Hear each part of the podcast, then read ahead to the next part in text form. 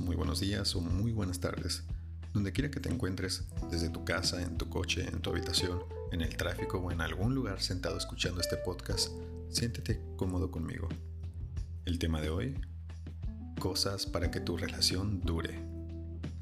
Y para aquellos que vinieron por el título, les pregunto, ¿por qué se preguntan esto si probablemente la respuesta la tengan enfrente de ustedes? Bueno, antes de empezar me gustaría compartirte una frase muy simple y sencilla que dice así. Las relaciones más duraderas no son las más fáciles, pero son las que con el tiempo van construyendo un barco donde las aguas de la vida pasan y aprenden a navegarlas. Y la pregunta que debemos aplicar aquí es, ¿realmente cuánto tiempo va a durar tu relación? Si la respuesta es que no sabes, entonces estamos probablemente manejando en un barco sin timón pues probablemente solo estás ahí por estar. Muchas personas inician una relación sin siquiera saber el compromiso que lleva esta, el de alimentarla y el de saber cómo van a funcionar las cosas. El amor, cómo se irá y cómo va a dar en el tiempo, va a ser algo importante para la relación. La pregunta del tema de cosas para que tu relación dure es un tanto escurridiza, pues si aprendemos en los episodios pasados a cuestionar lo que está bien o mal para nosotros, terminaremos por enredarnos un poco en no seguir nuestros anhelos o instintos. También abarcamos mucho el por qué queremos que dure una relación, ya sea saludable o no tan saludable. Y no digo tóxica, pues es una palabra ya muy usada y a veces sin sentido. Llamémoslo por lo que son, relaciones buenas, y no tan buenas. Quiero preguntarte algo y quiero que me respondas lo que se te venga a la mente. ¿Qué piensas? ¿Qué es lo que debes hacer para que una relación dure? Contesta. Bueno, después de que hayas contestado, te hago otra vez la misma pregunta, pero esta vez responderás por esa persona. ¿Qué piensas que debe hacer esa otra persona para que la relación dure contigo? Ah, bueno, ahí sí que vamos a pensar un poquito más. Y es que somos humanos, tendemos a pensar primero en nuestro bienestar y el que necesitamos. Si tan solo pensáramos en la otra persona y qué es lo que ocupa, quizás la mitad de nuestros problemas se acabarían. Por ejemplo, si una persona responde la primera pregunta y dice, bueno, lo que yo debo hacer para que una relación dure es simplemente que no me sean infiel. Aquí ya estaríamos sobreponiendo que lo que queremos que no nos pase puede hacer que esa relación no dure. En pocas palabras, pensaste primero en lo que a ti se te tenía que hacer para evitar que se rompiera esa relación y volveremos a lo mismo de siempre. Y pensamos más en el problema que en una solución. ¿Qué debemos de hacer? Preguntarnos qué piensa la otra persona, qué necesita o qué yo debo de hacer para que esto nos dure. Quizás aquí encontremos un crucigrama de ideas, pero tranquilo, pues es más fácil de lo que crees. Si le preguntaras lo que necesita tu pareja ahora mismo, de qué es lo que necesita para que dure su relación contigo, te encontrarás con la misma respuesta impulsiva que tú mismo dijiste, pero en otras palabras. Te encontrarás más con algo que esa persona no quiere que pase que con lo que puede ser que pase. O en otras palabras, te dará enfoque a un problema y no a una solución. Oye, está bien. Las relaciones son para conocerse, crecer y aprender juntos. No existe un idioma universal y aún así se hacen muchas guerras, pues hay miles de maneras de comunicar algo. Aquí siempre el que pierde es aquel que no pregunta ni cuestiona nada.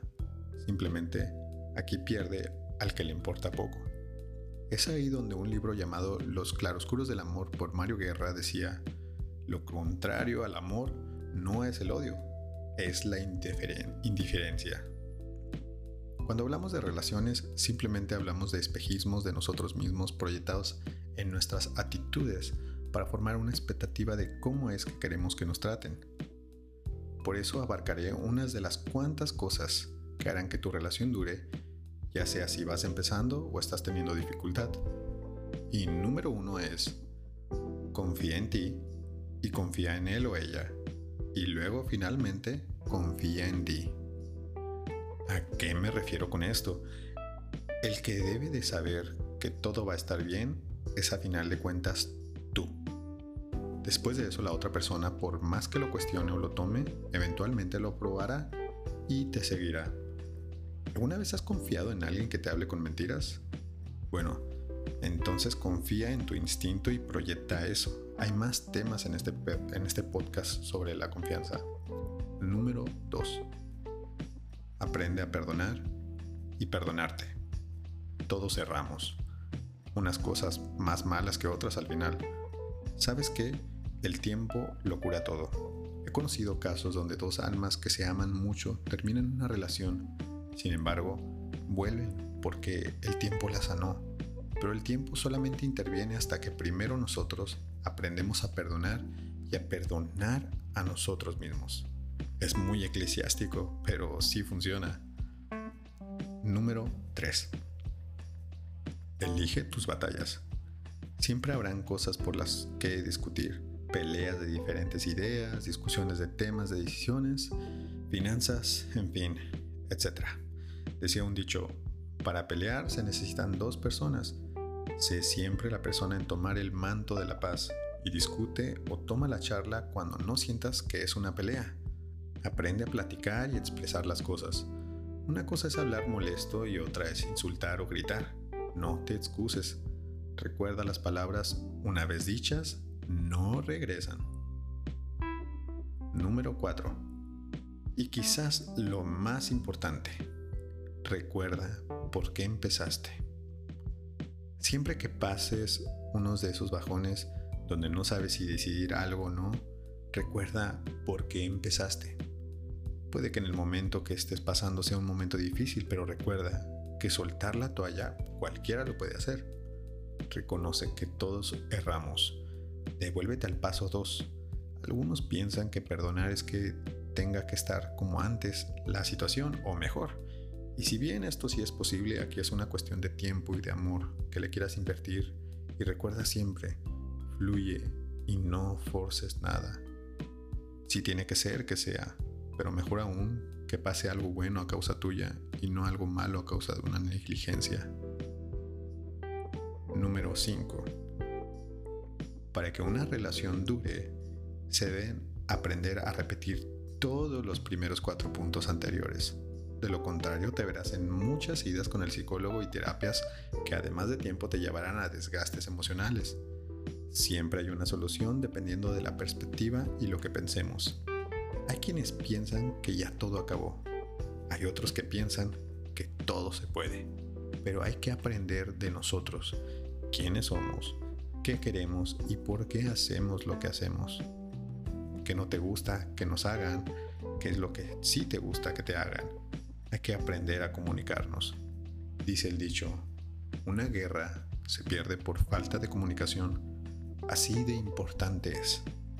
Es por eso que muchas veces las relaciones a distancia no funcionan, pues falta ese tacto, esa comunicación no verbal. Si después de estos cinco puntos, con alguno hiciste clic y te llamó la atención o posiblemente ya lo sabías, solo recuerda ese punto en específico pues puede llevarte a mejorar como persona. Una mejoría no se da en el no saber y en la ignorancia.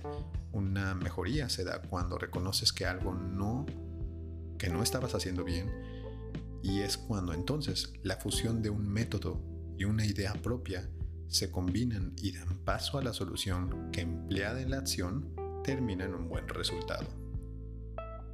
Y por último, recuerda esto cosechas lo que siembras. Por lo tanto, pórtate bien al principio y verás cómo crecen al final las cosas.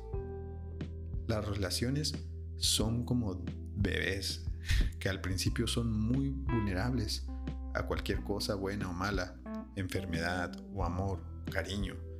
Y cuando va creciendo, eventualmente se vuelve una persona con propósito para ayudar, para crecer, en un mundo donde nos enseñaron a abandonar y tirar todo lo que nos sirve. Esta relación representa no una relación perfecta, simplemente representa una relación bien. Esto fue cosas para que tu relación dure. Muchas gracias por haber escuchado este segmento. Si te ha gustado este tema, compártelo, deja tu like y sigue mis redes. ¿Te gustaría un tema en específico o necesitas ayuda personal directa? Contáctame en Instagram por mensaje directo como Salasprite o en Facebook como Coach Salasprite para agendar tu cita o llamada. Hago sesiones personales disponibles a brevedad de mensaje. Pregúntame en uno o dos párrafos esa inquietud o duda y recibo una respuesta detallada específica a tu situación. Atiendo en el orden y tiempo que van llegando, considerando aquellos que agendan su cita. No te pierdas el siguiente capítulo, El poder de tu imagen. Te ha hablado un servidor y te deseo que pases una linda y excelente noche. Adiós.